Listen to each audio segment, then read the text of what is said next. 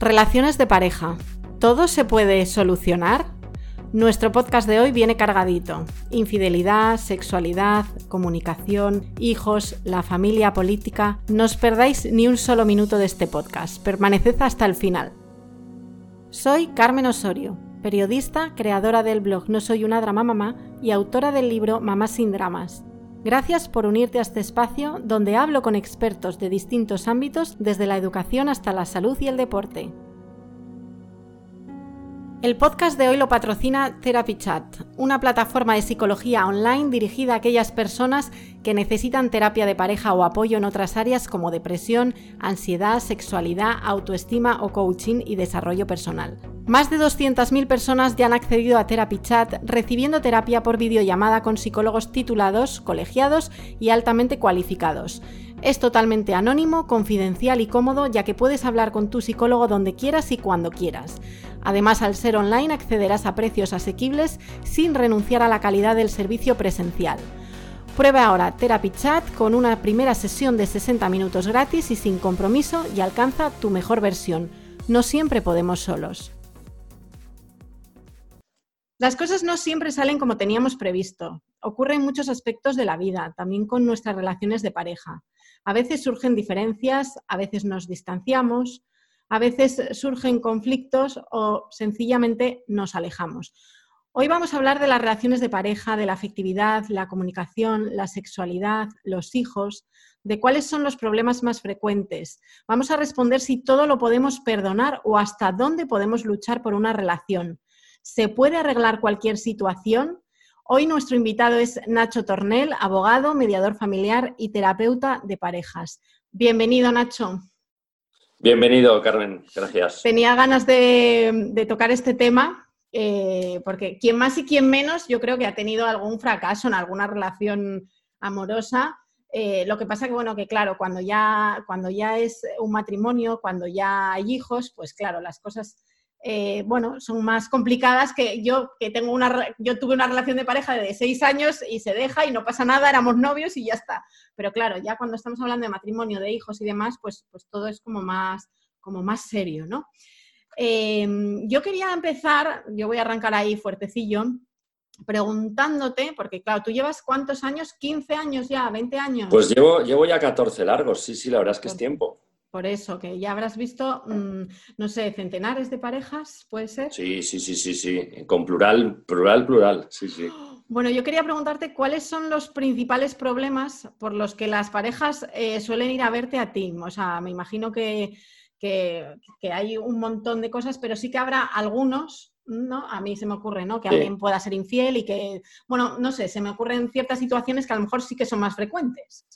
Sí, sin duda alguna, Carmen, la infidelidad es un tema que, pues que atiendo todo el rato, la verdad. Ayer mismo hablaba con una pareja y, al mismo, y, a, ellos mismos les decía, como este es un tema que tengo que atender con mucha frecuencia, pues uno ya va desarrollando pues, distintas estrategias. Pero sí, verdaderamente se presenta con mucha, mucha frecuencia los problemas de infidelidad.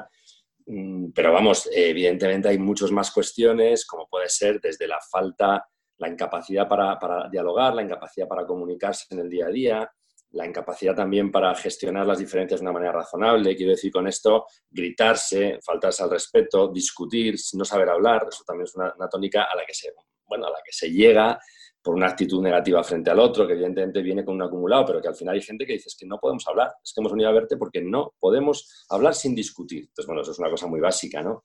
Diferencias en la parentalidad, eso también es un tema que es gordo, ¿no? En las parejas, sobre todo al principio, eh, criterios de parentalidad ellos, que les, lleva a enfrentarse, temas de familia de origen, ¿no? tema de la familia política, la famosa familia política, ahora que estamos llegando a Temazo. Absoluto, ¿no? Y que además, o sea, es un tema que yo siempre digo que, que, nos hace como sonreír, ¿no? Lo de la suegra, como si fuera una broma, y de broma nada. O sea, yo debo decir que serio? muchas parejas sufrir mucho por este tema, ¿no? Eh, ¿Qué más? Temas de afectividad y sexualidad, por supuesto, que normalmente suelen ser más consecuencia de todo lo anterior, no, no suele ser la razón principal, ¿no? Eh, y de hecho, normalmente cuando hablamos de, un problema de pareja, yo las parejas que trato son parejas que normalmente son multiproblemáticas, como es normal, es decir, se han dejado de hablar, se han dejado de respetar, han dejado de compartir, han dejado de tener relaciones, han dejado, tienen problemas con su familia de origen, no se ponen de acuerdo con los hijos, muchas veces son bastantes los problemas que están ahí presentes, ¿no? Y no tiene nada de raro, porque cuando, cuando la pareja se empieza a desmoronar por un lado, lo, normal es que fallen, empiecen a fallar todos los pilares, ¿no? Pero bueno, son, así enumerando un poco serían quizá las principales, ¿no? Que suelen aparecer, los principales temas. Y te quería preguntar, mm, de todas estas cosas que me estás diciendo, em, ¿cuáles son los problemas que más dolor conllevan? Hombre, parece que hemos empezado por el problema que más dolor conlleva, ¿no? Que es la, traición, ¿no? Evidentemente. O sea, el, tú puedes discutir con tu pareja, tú puedes no llegar a un acuerdo sobre una pauta educativa y eso, claro que genera dolor. Tú puedes sentirte ofendido por, una, por cómo tu pareja no te apoya frente a tu suegro, ¿vale? Todo eso genera dolor, sin duda, y no lo, minimizo, pero ¿qué se puede comparar con, el dolor de la traición? ¿no? O sea, la, claro, es que es traición, es traición. O sea, yo realmente te saco esto porque yo siempre pienso en eso y digo, es que yo no sé si podría perdonar algo así, ¿no? Porque, claro, cuando pierdes la confianza, eh, eh, recuperarla es un proceso muy complejo, ¿no? Muy complejo, muy largo, muy pesado y difícil, ¿no? Yo digo muchas veces que, que la infidelidad es es el cáncer de la relación de pareja, pero no mortal, ¿eh? no tiene que ser mortal. El cáncer nos puede matar, pero también lo podemos superar. Sabemos que hoy en día, gracias a Dios, muchos cánceres se curan. Bueno, pues este es el cáncer un poco, ¿no? Y lo que más dolor genera, sí, empleo la palabra traición, que, no es mía, que es lo, estoy, me acuerdo de, una clienta que tengo ahora mismo que efectivamente ya habla de traición y se le llena la boca de traición. Claro, es una deslealtad, es una infidelidad, es una ruptura total, una quiebra absoluta de la confianza. Entonces, es durísimo, pero de verdad lo digo porque tengo también esa experiencia de tantos, de verdad, cientos de parejas, se puede reconstruir, se puede recuperar, se puede retejer. Es como si fuera una, tela de araña que se tiene que ir poco a poco, poco a poco, poco a poco retejiendo, pero se puede hacer, de verdad que se puede hacer. Pero es lo que más dolor causa, sin duda. Yo pienso, ¿eh? No, no, no. Es que eh, cada uno lo puede pensar en su relación de pareja. Imagínate sentirte traicionado, sentirte que la persona a la que más quieres del mundo no te está correspondiendo y al revés, te está engañando. Pues es un dolor enorme, no se puede comparar a nada, yo creo. Ya te iba a decir que no sé si en esos casos la, pauta pasa por, hacer como pues borrón y cuenta nueva, pero tú has hablado ahora de retejer y entonces ya me entra la duda, ¿no? De si, si, solucionarlo es, es mm, hablándolo mucho o al revés, o intentando obviarlo. Pues mira, a ver, eh, hay que hablar, ¿eh? Hay que hablar. O sea, no, no puedes permitir o sea, no puedes pretender eh, ponerle una manta encima y decir, venga, ¿no? O sea, que, aunque esté todo podrido por abajo, yo pongo una mantita encima y parece que está todo estupendo. No, hay que hablar. Lo que pasa es que la intervención es, ya digo que es muy dura, ¿eh? pero yo normalmente lo que siempre, bueno, hablo a lo mejor de dos tiempos. Hay un primer tiempo que hay que entrar como bombero con el, con el casco y el hacha, ¿sabes? Y entonces eso quiere decir, hay que empezar a quitar de en medio todo lo que se está quemando, hay que entrar al tema. O sea, la, pareja, eh, la persona que ha sido agraviada o, humillada o ofendida necesita, tiene derecho y necesita escuchar cosas que, él o ella van a preguntar, ¿no? Lo que pasa es que ese periodo mm, de ventilar y de, y de, sanar esa herida sangrante tiene que tener un principio y un fin, porque si no se convierte en algo obsesivo y algo inacabable y algo interminable. Y eso mata la relación también, ¿eh? cuando no paras de preguntar lo mismo, cuando no paras de decir que no te vale ninguna respuesta en tema de infidelidad. ¿Cómo te va a valer si es imposible que nadie te lo explique? Es imposible que nadie justifique algo así. Ni el que lo ha hecho lo sabe justificar, ni el que lo ha sufrido jamás, jamás va a entender por qué eso ha podido ocurrir. ¿no?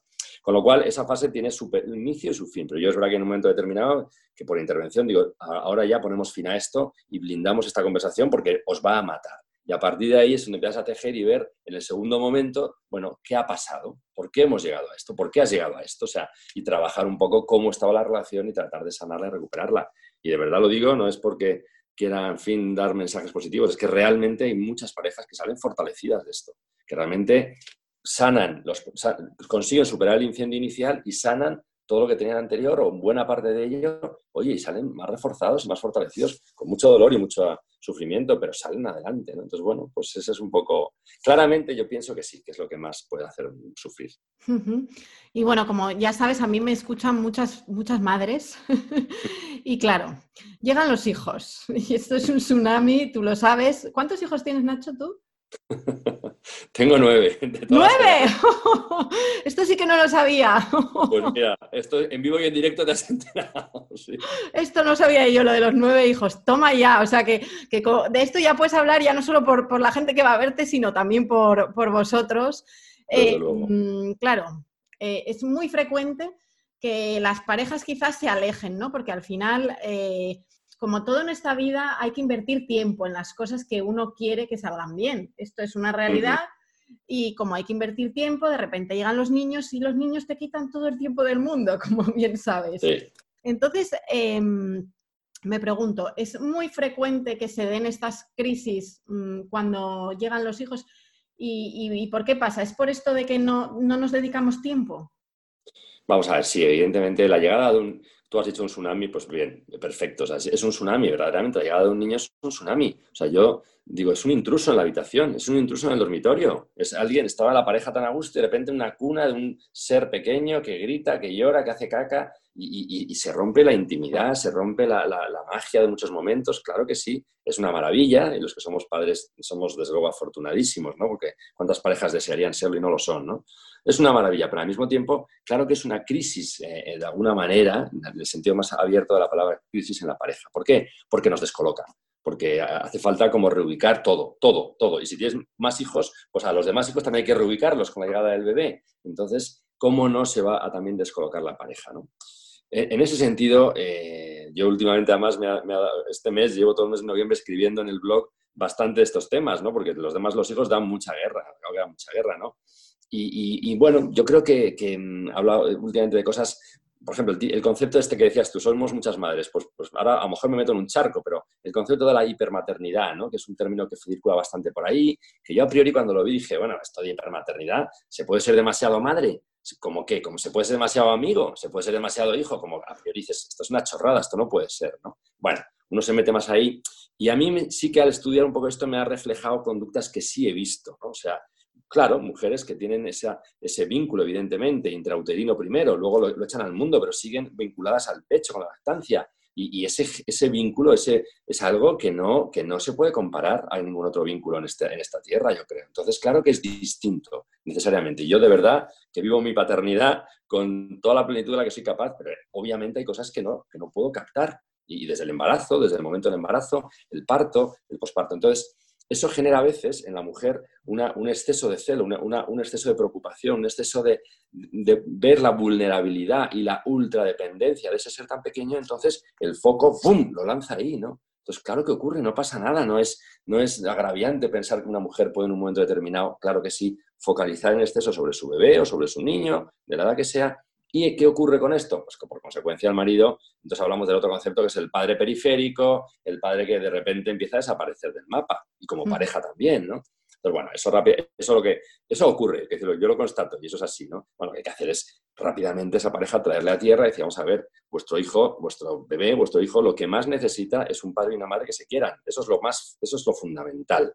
¿Eh? mucho más que el bienestar material, mucho más que los aprender siete idiomas antes de que cumpla 15 años, mucho más que muchas cosas es, de verdad, lo que le vais a aportar es seguridad, confianza, le vais a hacer crecer como un niño feliz, le vais a, hacer, le vais a enseñar en, una sólida afectividad, que es lo que va a aprender de vosotros dos cuando os vea quereros, ¿no? Por lo tanto, a esa madre ya se pare que decir, chicos, por favor, volved a poner los focos en el lugar adecuado, volved a enfocar en el sentido unívoco y volver a estar juntos, ¿no? Entonces, ahí será el trabajo muchas veces es el recuperar a ese padre que se ha quedado un poquito periférico porque es que no me deja ni bañar al bebé, porque considera que, yo no calculo bien la temperatura, o porque cree que es que realmente le echo mucha crema en el culete y le voy a embadurnar y no sé qué, y le voy a generar una, una yo qué sé, una, una reacción. Claro, una reacción, exactamente. Entonces, bueno, pues no, hay que, hay que decirle a ella y a él, dice, es que los dos tenéis un rol que jugar en esto. Entonces, bueno, a partir de ahí se va trabajando, porque es verdad que, lo que hemos dicho antes, pautas educativas, eh, es lo mejor que tenemos, o sea, digo, es nuestro, el fruto más precioso de nuestro amor. ¿Cómo no me voy a querer volcar como madre, como padre, en, hacerlo lo mejor? Y entonces, ese intentar hacerlo lo mejor posible genera tensión, porque yo sé lo que debo hacer. No, yo sé lo que debo hacer, claro. No os dais cuenta que sois los dos los que vais a aportar, ¿no? Lo tengo que decir una pareja, ¿no? Joven también. Eh, no, el tema educativo, no, es que yo es que soy muy exigente, soy muy riguroso y, ella es más de, yo es que he leído libros y tengo otras teorías y otras tesis y claro, no consigo. Bueno, probablemente vuestro hijo necesita exigencia y rigor y también, y también necesita metodologías distintas, que no puede ser lo, de toda la vida del palo duro. Entonces, bueno, pues ni tampoco puede ser todo escuchar al niño de tres años hasta que esté de acuerdo en tomarse el puré de verduras. Pues no, no, lo siento mucho, te lo tomas porque es bueno para ti y lo decido yo como mamá, como papá. Bueno, en fin, entonces todo esto requiere un trabajo muy intenso. Si no se trabaja entre los dos, puede generar esa separación. El trabajo es intenso porque tiene que ser llegar entre padre y madre, entre él y ella, a un acuerdo, a un punto medio que ellos deben trabajar. Y que luego a la hora de educar a los hijos, a los hijos hay que transmitírselo como un bloque monolítico. Es decir, eh, no sé, ¿me puedo quedar a dormir en casa de fulanita, con una amiga que me ha invitado, que ta, ta, Mamá piensa que sí, papá piensa que no. Pues a mamá y a papá les toca cerrar la puerta de la habitación, debatir todo lo que haga falta, el tiempo que haga falta, pues, como tú decías, hay que dedicar tiempo, claro, claro, entre otras cosas a esto también, a, estar de acuerdo en las pautas educativas y luego presentarnos ante nuestra hija Margarita y decirle, mira Margarita, papá y mamá han pensado esto, ¡pum! Porque si no, ¿qué hacemos? Generar fisuras. Y si el hijo ve fisuras, ya sabe que va a ir a papá a preguntarle, o a mamá a preguntarle lo de, lo de dormir en casa de Menganita, pero a papá le va a pedir no sé qué, que es, papá es más flexible esto. Bueno, todo este trabajo yo me toca hacerlo y, evidentemente con ellos y enseñar sobre todo la, riqueza que aportamos a nuestros hijos, dándoles como nuestra mejor síntesis, nuestra mejor simbiosis, los, dos, los dos juntos, no yo o tú, una calcamonía mía, sino realmente entre los dos. Muy bueno, un desafío grande, pero sí, sí, afecta, afecta un montón. Sí, eso te iba a decir yo, que luego habrá muchísimas parejas que tengan esos problemas de, desacuerdos con relación a los hijos, que, para mí eh, sí que es una fisura importante porque en ciertos, en ciertos temas, bueno, ¿qué comes o no comes? Bien, pero hay ciertos temas en los que ahí podemos generar un, debate y aparte hacerles un lío a los niños, claro, es lo que tú decías. O sea, que, bueno, ahí hay mucha tela también que cortar ¿eh? con el tema de los de los hijos. Bueno, si luego nos da tiempo, seguimos. Porque yo ahora quería, quería pasar un poco al tema de, de, la sexualidad, ¿vale? Mm. Eh, tenemos esa visión o sensación de que según pasan los años, ¿no? Pues las relaciones sexuales se van distanciando o incluso habrá parejas que ni siquiera las tengan. Eso, eso es frecuente. Eh, ¿Y por qué no debe pasar? Mm, vamos a ver. O por partes, vamos por eh, partes. No, no, es que a ver, el tema de la sexualidad, y, es verdad, yo a veces cuando hablo con parejas jóvenes, incluso ando por sesiones, ¿no? Y tal, eh, tienen, ¿no? Te miran, yo creo que te miran y creen que, que, una persona que lleva 20 años con su pareja ya, bueno, el tema del sexo debe ser algo, ¿sabes? Residual o para, para, para demostrar que somos pareja y tal pues qué pena, ¿no? Que tengamos esa visión y qué pena que a veces haya parejas que caigan en ese enfoque, porque realmente la, sexualidad, que es la entrega plena del cuerpo, de tu cuerpo, y manifestando amor con esa entrega de tu cuerpo y diciendo te quiero, porque dices te quiero con una mirada, con una caricia o con una relación sexual absolutamente maravillosa entre los dos. Entonces, eso que es manifestación de amor, ¿cómo va a ceder en el tiempo? ¿Cómo va a perderse en el tiempo? Lo que sí se pierde es el vigor físico, lógicamente. Yo salgo a correr mañana y me hago mucho más que cuando tenía 30 años, obviamente. O me pongo, no sé, a pintar la habitación de, abajo de mis hijos y, me, voy a agotar mucho más que hace 20 años. Eso está claro. O sea, que el vigor físico en todos los planos de nuestra vida y también en, el, en, la pulsión sexual, claro que se puede notar. Puedes decir, hombre, yo no tengo la pulsión sexual que tenía cuando tenía 20 años, ¿no? porque ya he cumplido 40 o 50, ¿vale? Eso sí que es verdad.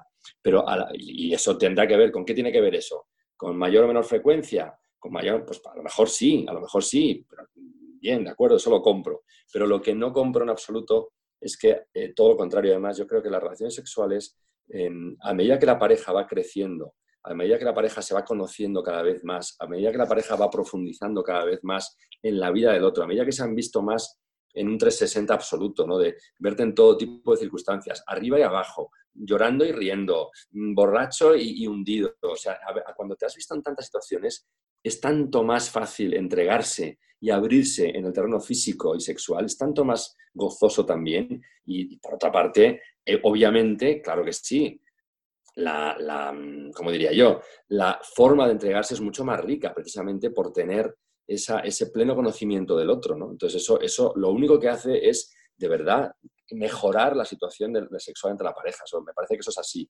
Frente al mito de esto ya es algo aburrido. Creo que todo lo contrario, al revés. Fijaros, yo tengo un montón de parejas que lo que tienen es problemas en el terreno sexual, sobre todo en los comienzos de sus relaciones sexuales. Y claro, tienes que explicarles, oye, que, sois, esto es muy complicado, ¿eh? que es un cuerpo y otro cuerpo ensamblándose, nunca mejor dicho, encajando, sabiendo lo que, lo, que, lo que me hace sentir bien a mí, lo que te hace sentir bien a ti, lo que me ayuda, lo que me desayuda. O sea, hay un montón de, elementos que se van aprendiendo con el tiempo. Tengo una pareja que están teniendo problemas en esto y me decían, sí, bueno, entiendo que esto es un tema de rodaje, hablábamos, digo, pues sí, suena así un poco tal, pero claro que sí. O sea, cuando hay, cuando hay desencuentros en el terreno sexual, la manera de superarlo, desde luego, es recorrer el camino juntos y ir mejorando ¿no? cada vez juntos. Por lo tanto, no, total.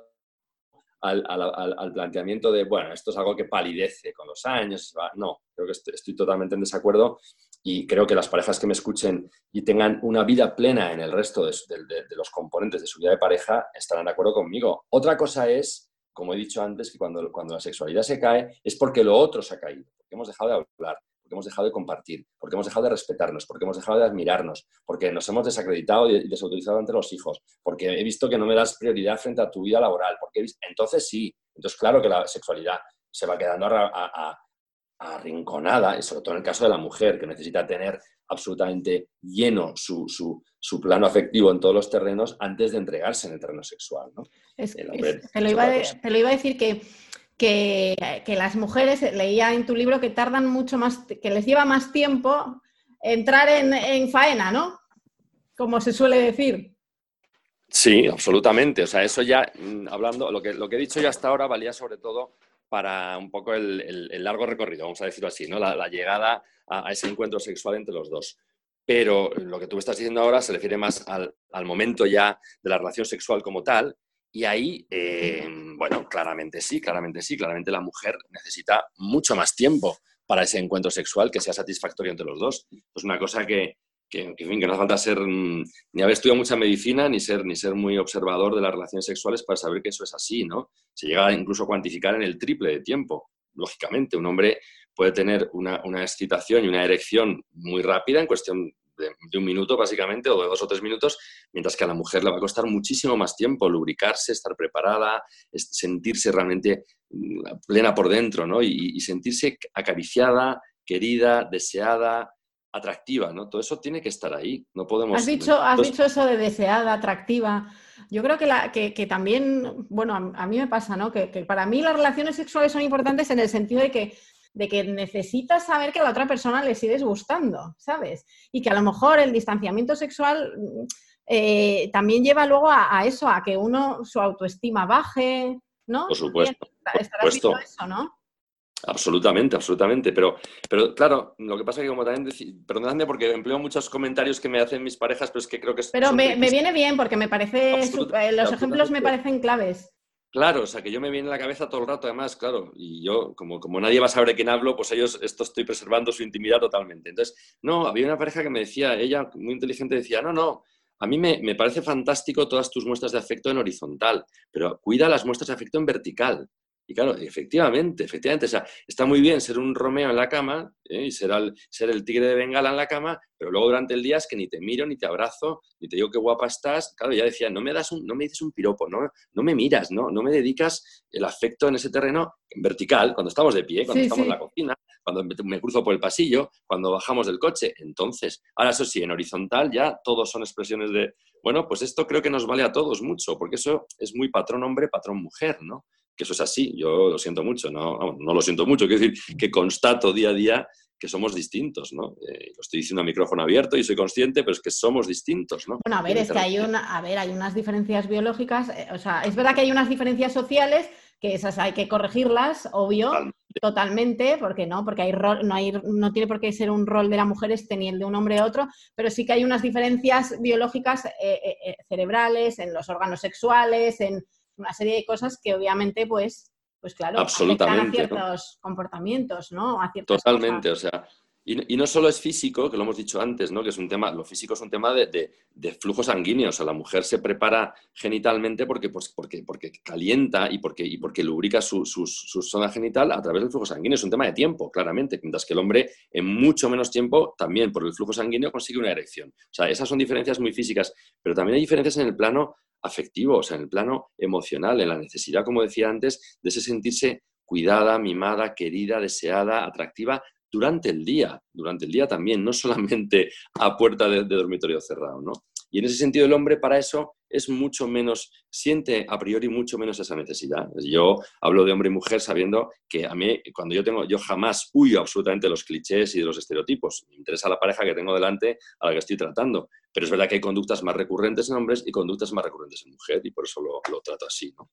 Pero es, es, fundamental, o sea, la, la, riqueza que aporta de verdad eh, la cercanía física y la, y la plena relación vivida sexual, quiero decir, ante los dos, es algo que no se compara a nada y que tiene una fuerza colosal. Y que privarse de eso a una pareja es ir cojos, mancos y tuertos por la vida. Total, es que estoy totalmente de acuerdo, o sea, de verdad. Eh, yo ahí no te, lo, no te lo discuto porque para mí es un tema súper importante, igual que otras cosas, pero, pero no, es que no, no lo meto en el plano de menos importante, no, es importante como otras muchas cosas, o sea... Y yo cuanto más trabajo en esto, más, con más fuerza digo esto, o sea, cuantos más años llevo tratando parejas, más fuerza, porque es verdad, o sea, es, el lubricante, es lo que te hace que todo tenga sentido. O sea, claro que te cuesta levantarte por la mañana, aguantar al jefe insoportable, el niño que lloraba, claro, todo eso es duro, pero si tienes esa corriente afectiva, si estás bien regado por dentro de, afecto y de cariño y de amor y de sexo con tu pareja, pues estás mucho más pleno, estás mucho más, mucho más dispuesto a todo. Totalmente. Bueno, hablando ya de problemas en general, que hemos hecho aquí un buen repaso por la sexualidad, eh, cuando, cuando una pareja está en crisis, eh, ¿cómo sabe si lo que está pasando necesita ayuda de fuera o realmente lo pueden solucionar entre ellos? Esto me dirás, bueno, es que depende, claro. Hombre, a todo te dirías que depende, porque a, cualquier pregunta que hagas en este, como yo pienso, no, te das cuenta que yo te contesto pensando en personas concretas. Yo no puedo contestar, yo no soy un, un ¿cómo es esto? Un académico, un investigador, que hay teorías que dicen que la mujer. No, yo pienso en personas concretas, ¿no? Entonces, en este terreno también. Eh, hombre, mira, pero sí es verdad que, está claro que, mm, yo siempre digo que las parejas todas tenemos situaciones que resolver y, oye, pues se, resuelven preparando la cena, batiendo una tortilla o dando un paseo al perro o, o, yendo en coche a buscar a los niños esta tarde, lo que sea, y hablas y ya está, lo resuelves, ¿no? ¿Qué pasa? ¿Cuándo sabes que, que igual necesitas ayuda? Pues cuando hay muchas, lo que llamamos conversaciones abiertas, ¿no? Conversaciones que no se cierran, ¿no? Que se cierran con un portazo o que se cierran con un me levanto del sofá y bueno, vale, que ya no. Eso, cuando se sucede una y otra y otra, dices, vaya, vaya, aquí está pasando algo, ¿no? Y luego, evidentemente, yo, yo tengo también como, hay una, bueno, aquí uno va acuñando su jerga, ¿no? yo hablo de los, de los luces en el salpicadero, ¿no? Los testigos rojos, ¿no? Como cuando uno va en el coche y de repente, ups, se me ha encendido la luz de, yo qué sé, el líquido de frenos o la temperatura del aceite y dice, ahí va, para el coche, mira a ver, cuidado, lo mira en el manual de instrucciones, esto qué quiere decir, uy, madre mía, y, desde luego si no lo resuelve se va al taller, ¿no? Bueno, pues yo creo que la pareja también tiene que tener su, como sus, sus, indicadores, ¿no? Sus luces rojas en el salpicadero y, yo pues muchas veces me refiero a ellas como pues eso, hace cuánto tiempo que nos reímos juntos, eh, a veces quiero estar solo, eh, bueno, pues a veces noto que, tenemos, que nos hablamos mal en un tono desagradable, hace cuánto tiempo que no tenemos relaciones sexuales, eh, hacemos muy poca vida social, nos divertimos poco, ¿sabes?, juntos con, con parejas, en fin, ese tipo de indicadores que yo, es que vamos, me volqué, los 10 años que llevaba de trabajo los volqué en el libro que escribí hace unos años y en el último capítulo justo se llama Luces en el salpicadero y ahí recojo esos indicadores para decir, mira, lee estos indicadores y si en alguno de ellos, o en uno, dos o tres, estás ahí, pues ponte manos a la obra, ¿no? Porque esos, esas son situaciones con las que no hay que pactar, situaciones que no, bueno, que no vale la pena decir ya el tiempo las curará, porque el tiempo lo que, lo que hace muchas veces es, separarnos más. Entonces hay que tener los ojos muy abiertos a esto, ¿no? Eh, y, ser, y ser humilde y ser sencillo. Cuesta mucho ¿eh? buscar ayuda, cuesta mucho. ¿eh? A la pareja le cuesta muchísimo. Iba a decir, y al hombre le cuesta más. Esto es así. El otro día hacía un, directo y, con Paloma, ¿te acuerdas? Y, justamente me, hubo alguien que me decía después de, como bien decías el otro día directo, al hombre le cuesta mucho más. Mi marido es uno de esos que no quiere ni loco buscar ayuda porque considera que qué voy a contarle yo nada a nadie, ya tú y yo lo resolvemos. Bueno, yo creo que hay que tener humildad y sencillez para reconocer que no somos capaces, ¿no? Cuando no somos capaces, que muchas veces sí somos capaces, eso faltaba. Es verdad que yo te iba a preguntar qué pasa cuando no, la otra persona no, quiere intentarlo, ¿no? Y que a lo mejor sí que a lo mejor tú ya me estás diciendo, no, les cuesta más eh, a, ellos, ¿no? Dar el paso, acceder a intentar, a seguir intentándolo, a buscar ayuda. Mm, el otro día hice un podcast con Patri Psicóloga y me decía, eh, mira, eh, a los hombres dice, el problema con la comida de las mujeres a lo mejor es más frecuente, pero es que también los hombres mm, se niegan como a buscar ayuda. Y entonces creo que es frecuente en todo, ¿no? Sí, sí, sí, sí, sí, sí, sí. En este terreno, indudablemente. Yo, mm, yo que no hago estadísticas, porque no puedo hacer estadísticas con personas, ya os lo he dicho antes, pero vamos, si tuviera que hacer, si hiciera estadísticas, vamos, estadísticas, sé que el 80% de las llamadas y correos que recibo iniciando un proceso no sé si el 80 igual me he pasado, pero el 70 fijo que son de hombres, son de mujeres, claramente. O sea, es minoría. ¿Por qué? Yo creo que es eso, que es un tema para empezar, fijaros, yo creo que es verdad, ¿eh? que, el, hombre es más capaz de compartimentalizar, ¿no? Eso de la empty box y esto de funcionar por cajas, tiene, yo creo que tiene bastante base eh, psicológica, ¿no? O sea, que, la mujer con, su estructura neuronal, con las interconexiones que tiene mucho más eh, frecuentes que el hombre entre el hemisferio derecho e izquierdo, hace que todo esté interconectado. Y una mujer que no es feliz en su relación de pareja no puede estar feliz en su trabajo, o no sabe, o no quiere, o no, en fin, le cuesta mucho más. A una mujer que tiene, que tiene un problema con un hijo, pues lo va a arrastrar allá donde vaya. El hombre, por su funcionamiento cerebral, que eso está estudiado por neurociencia, ¿eh? esto no es chascarrillo de, ¿sabes?, de, de, principiante, bueno, pues es más capaz de compartimentalizar y y de aislar cosas y decir, bueno, mi relación de pareja es un desastre, pero mira, me vuelco en mi deporte, o me vuelco en mi trabajo, o me vuelco en mis relaciones sociales y, ahí sí que me siento pleno. Bueno, pues eso hace que entonces él pueda colmar esas deficiencias. No es que no las vea, sino que las colma de otra manera. La mujer no. La mujer necesita esa integridad, ese ser plena en todos los planos de su vida, que es mucho más exigente, mucho más demandante, pero mucho más rico también, ¿no? Y luego hay un tema también de sencillez, ¿no? Y dice, oye, al, hombre yo creo que nos cuesta más, que somos más, más en ese sentido más soberbios o más duros de, pelar en ese sentido. Y yo creo que hay que reconocerlo y, saber ser humilde y tener más inteligencia emocional para decir, oye, si yo no soy capaz de resolver esto de mujer, alguien me va a poder ayudar, ¿no? Sí, en eso, mira, eso es una de las cosas que sí que se podrían ir cambiando el, rol, ¿no? En los niños, en, decir que, que, a lo mejor a los niños se les educó en ser más fuertes y eso ha implicado, pues también eso, que, los niños o los hombres pidáis menos ayuda, que, lloréis menos, y eso sí que es una cosa que debemos ir cambiando ¿no? en nuestros hijos. ¿eh? Tenéis que pedir ayuda si la necesitáis, tenéis que llorar si necesitáis llorar, o sea, a los hombres se os ha negado un poco la emoción de alguna manera. Sí, sí, sí, absolutamente. Yo que también me dedico a la educación en mi jornada matinal, absolutamente, ¿no? O sea, la educación sigue estando ausente o prácticamente ausente, ¿no? La gestión de las emociones, absolutamente, ¿no? Bueno, te iba a preguntar, ¿cuáles crees que son las causas de que cada vez haya más eh, eh, separaciones? Porque a veces dices, es que antes aguantaba lo que no había que aguantar o es que ahora no aguantamos nada. pues, madre mía. La causa de que haya más separaciones, ¿no? que es una realidad, y es una realidad con la que nos enfrentamos. Desde luego, yo en mi trabajo lo, claro que lo constato. ¿no? Hombre, no sé, desde luego hay muchas razones, ¿no? Y, o pueden entrar muchos elementos en juego, ¿no? De, todo tipo, lo que decíamos también de los roles, la situación también socioeconómica, hay muchas cosas que pueden tener que ver. Pero yo creo que, mm, hombre, que es fundamental, ¿cómo diría yo? Esto lo ves también con la gente joven, ¿no?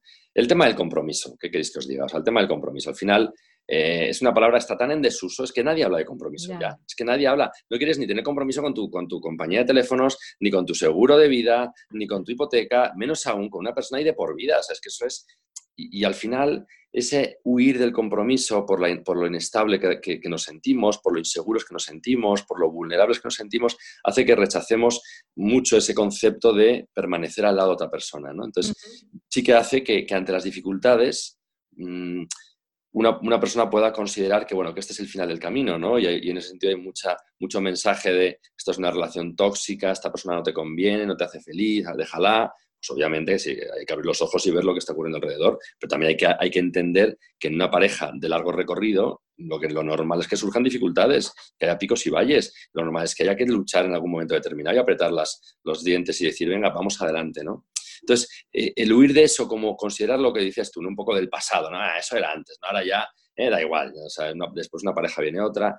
Pues fijaros, yo qué queréis que os diga, yo trato a personas de todo tipo y condición, con todos los orígenes, formas de pensar y mentalidades, edades y demás, y yo puedo constatar que las personas buscamos el amor incondicional y que lo que nos hace felices de verdad es amar y sentirnos incondicionalmente, permanentemente y sentir ese vínculo como algo presente y real en nuestra vida. ¿no? Entonces, eso quiere decir que cuando esa persona que se siente así encuentra dificultades, va a tener mucha motivación para luchar y para esforzarse por superar esas dificultades, ¿no? Entonces, hay que, se trata de alentar eso, se trata de vivir eso y no dar los mensajes contrarios de, da igual, hombre, ya vendrá otra persona, pues vendrá otra persona con la que tendrás otro tipo de dificultades y vendrá otra persona con la que vas a tener también que se pasará la luna de miel y llegarán momentos donde haya que esforzarse, claro que sí, y tendrás una noche de, de perros, no haber dormido nada y que no aguantes a nadie, incluido a tu pareja, ¿Y por qué por eso vas a, sucesión de noches así vas a llevarte a rechazarla? Pues yo creo que no.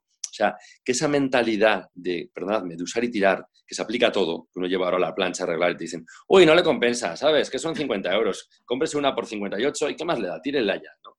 lo, ridiculizo, pero entendedme, yo creo que, que, hay mucho de eso, ¿no? No, esta persona, bueno, esta persona, esta persona tiene un 360, 360 grados que, que explorar igual que tú, entonces sentaros, trabajad juntos. Y sobre todo que a mí lo que veo de verdad en todas las parejas que trato es que buscamos desesperadamente que funcione. ¿Por qué? Porque queremos seguir siendo amados y porque queremos amar con todo el corazón. ¿no? Entonces, eso es una necesidad que está en la, en la naturaleza de la persona, eso no nos lo ha impuesto nadie. Entonces, bueno, pues no nos equivoquemos, porque si buscamos la felicidad a través de la multiplicidad de parejas o de eh, ir como, como, como vagabundo errante, mendigando ese amor permanente y condicional, yo creo que trabaja muy a fondo el que tú tienes, ¿no? Y eso, y eso falta, hoy en día falta, eso no cabe duda, falta. O sea, falta, falta la mentalidad de, ¿sabes? ¿Por qué me tengo que esforzar en esto? ¿No? Te dicen, ¿por qué? Estamos muy metidos en, una dimensión como muy emocional y muy, y muy afectiva, que está muy bien. Hemos dicho antes que tenemos mucho que aprender de, vivir las emociones y sentimientos. Claro que sí, estoy totalmente de acuerdo, pero tampoco podemos dejar que eso sea lo único que gobierne nuestra vida, ¿no? Hay momentos donde hay que meter cabeza, donde hay que meter voluntad, por supuesto que sí. También en las relaciones, sí, también en las relaciones. ¿Que puedes vivir solo de cabeza y de voluntad? No, pero hay momentos donde hace falta meter cabeza y voluntad, claro que sí decíamos antes, una infidelidad, una, una deslealtad, ¿cómo no vas a sentir? O sea, tu emoción te dice a la porra todo, pero a lo mejor tu cabeza y tu, y tu voluntad dice, bueno, pues yo creo que aquí hay mucho que vale la pena recuperar, ¿no? Y lo pongo en el caso más extremo, ¿no? Como para no aplicarlo a todos los demás.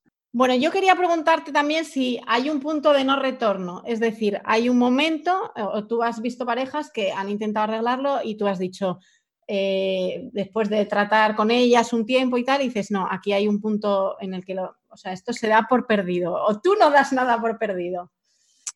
Pues mira, eh, cuando empecé con esto, hace años, mm, tenía también yo esa duda, ¿no? De decir, joder, habrá situaciones donde realmente, como si dijésemos, como que no hay que empeñarse, ¿no? Que yo, que yo mismo como profesional digo, no, no se trata de estar ahí, ¿sabes? Forzando lo inforzable o, o, animando a, algo que a lo mejor realmente es que ni siquiera tiene sentido, ¿no? Tenía esa duda, no sé muy bien cómo la gestioné en su momento, pero bueno, estaba ahí la duda en la cabeza, ¿no?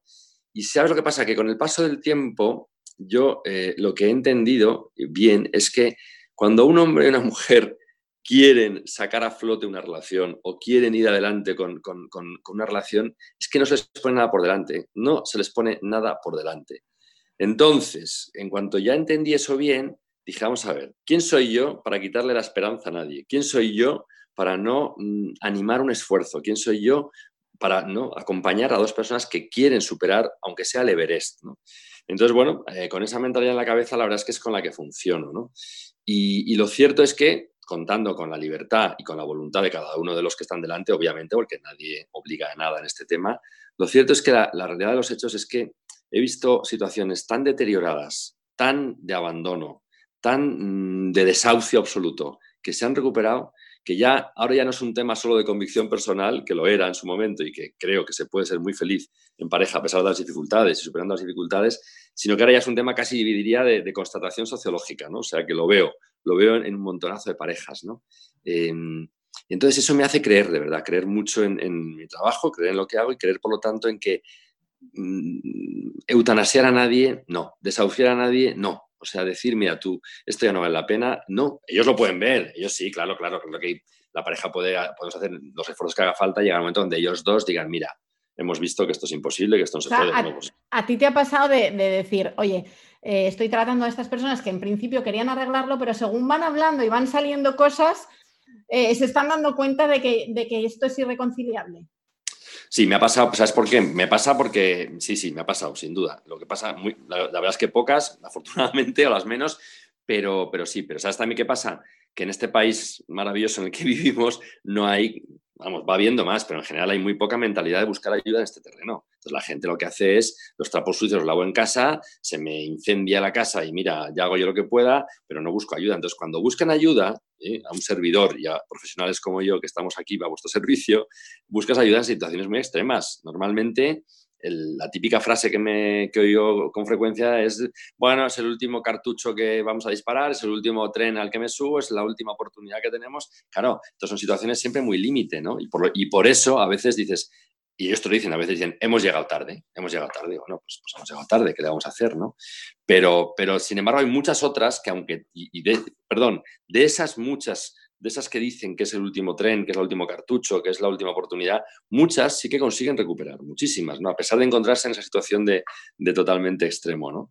Y entonces, bueno, pues por eso yo, eh, cuando escucho eso, a veces me dicen, no, bueno, ya sé que te estamos poniendo mucha presión encima al decirte esto. Y yo pienso, pues no, no me ponéis ninguna presión. La presión la tenéis vosotros para empezar, que sois los que estáis sufriendo, ¿no? O sea, yo lo que, lo que tengo es todo mi empeño y toda mi ilusión y toda mi dedicación profesional, presión ninguna.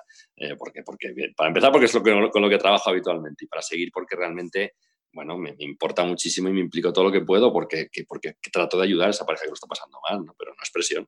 Porque uno se puede volver a reenamorar de la misma persona, porque habrá, llegarán tanta gente también eh, eh, en casos de, pues de abandono total, de, ignorancia ya, de vivir juntos por vivir, por, pues, por, por la inercia ¿no? de estar ahí, pero uno puede reenamorarse.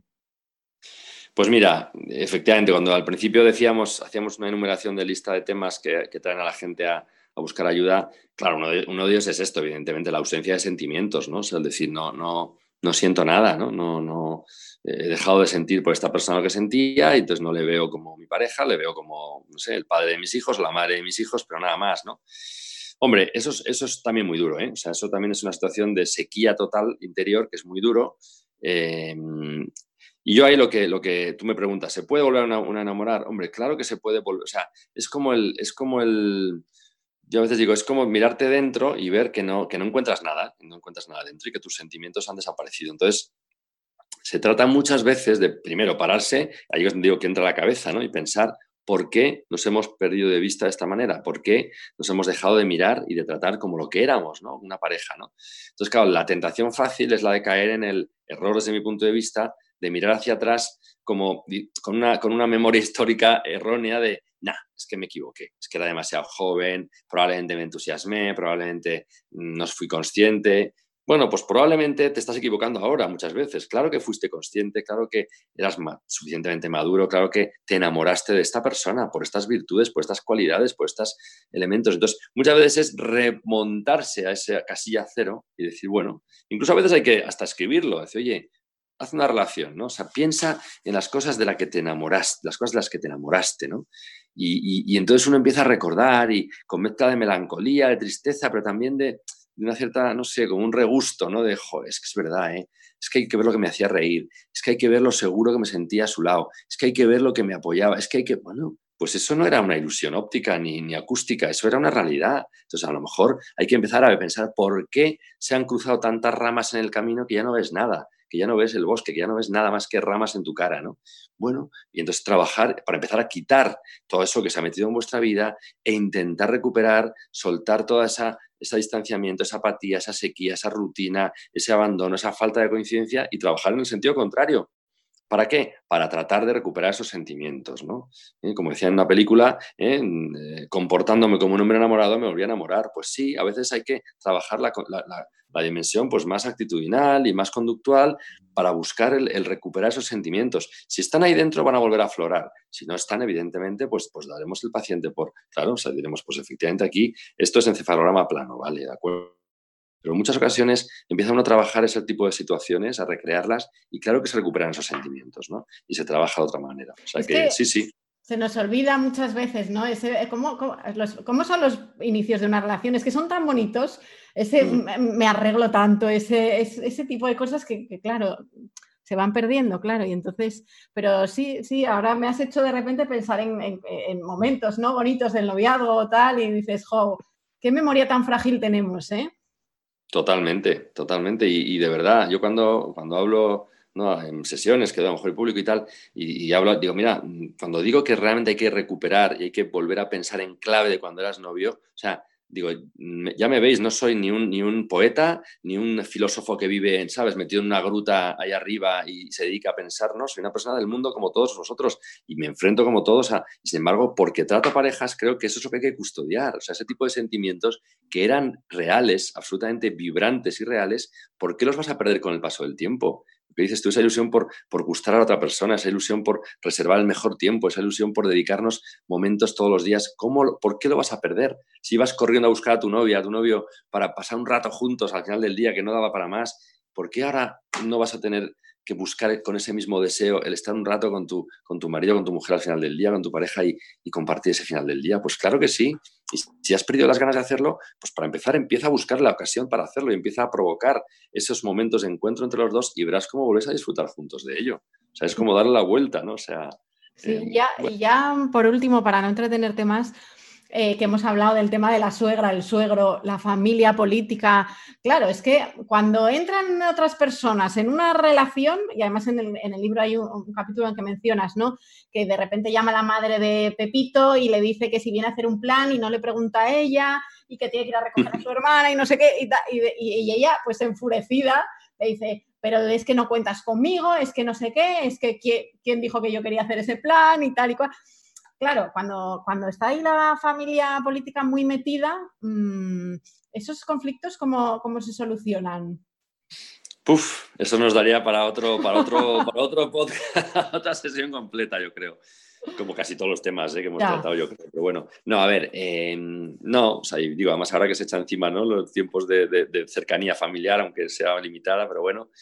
No, a ver, o sea, en, este tema, mm, no sé, hay como unas pautas muy básicas, ¿no? Lo primero es, evidentemente, mm, para empezar, la familia de tu pareja es las personas que, que tu pareja lleva en el corazón. O sea, que, que, hay que mirarlo así. Es decir, hay que pensar que sus padres, sus hermanos, son personas a las que quiere mucho y las que lleva muy dentro de su corazón desde antes de conocerte a ti. Entonces, por, amor a tu pareja, tú tienes también que, facilitarle esa buena relación, ese encuentro, esa cercanía con ellos. O sea, no, no verlos como los enemigos, sino verlos como personas que están dentro del corazón de, tu pareja. Eso creo que tiene que ser también el enfoque de verdad, de fondo y positivo. ¿no?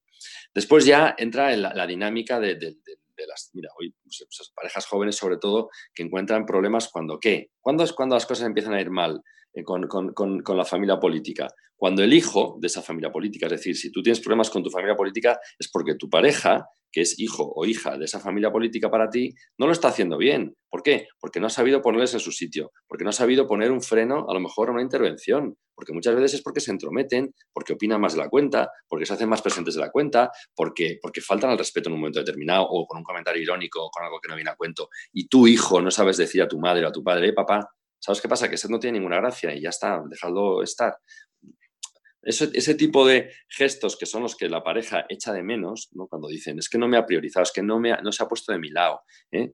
pues eso es lo que es hacerlo mal, perdonadme, eso es hacerlo mal. Tú tienes que estar del lado de tu pareja, siempre, cerrar filas con, tu pareja siempre. Y luego ya solas, esto es como con lo que decíamos antes de los niños, la educación, no, o sea, monolítico y, y, aquí igual, o sea, luego a solas le dices, oye, te has pasado con mi madre, de verdad. hacía falta exagerar lo que has dicho, ta, ta, ta. Vale, a, solas lo que queráis, pero delante de tu familia, delante de, tus padres, tú defiendes a tu pareja, por supuesto, porque si no le dejas absolutamente fuera de juego y, sintiéndose fatal y sobre todo sintiendo que no es lo más importante para ti, sino que estás priorizando o dando más valor a su hermana o a su cuñado, a su hermano, a su padre o a quien sea. Entonces eso tiene que estar siempre, siempre del lado de tu, de tu pareja, ¿no?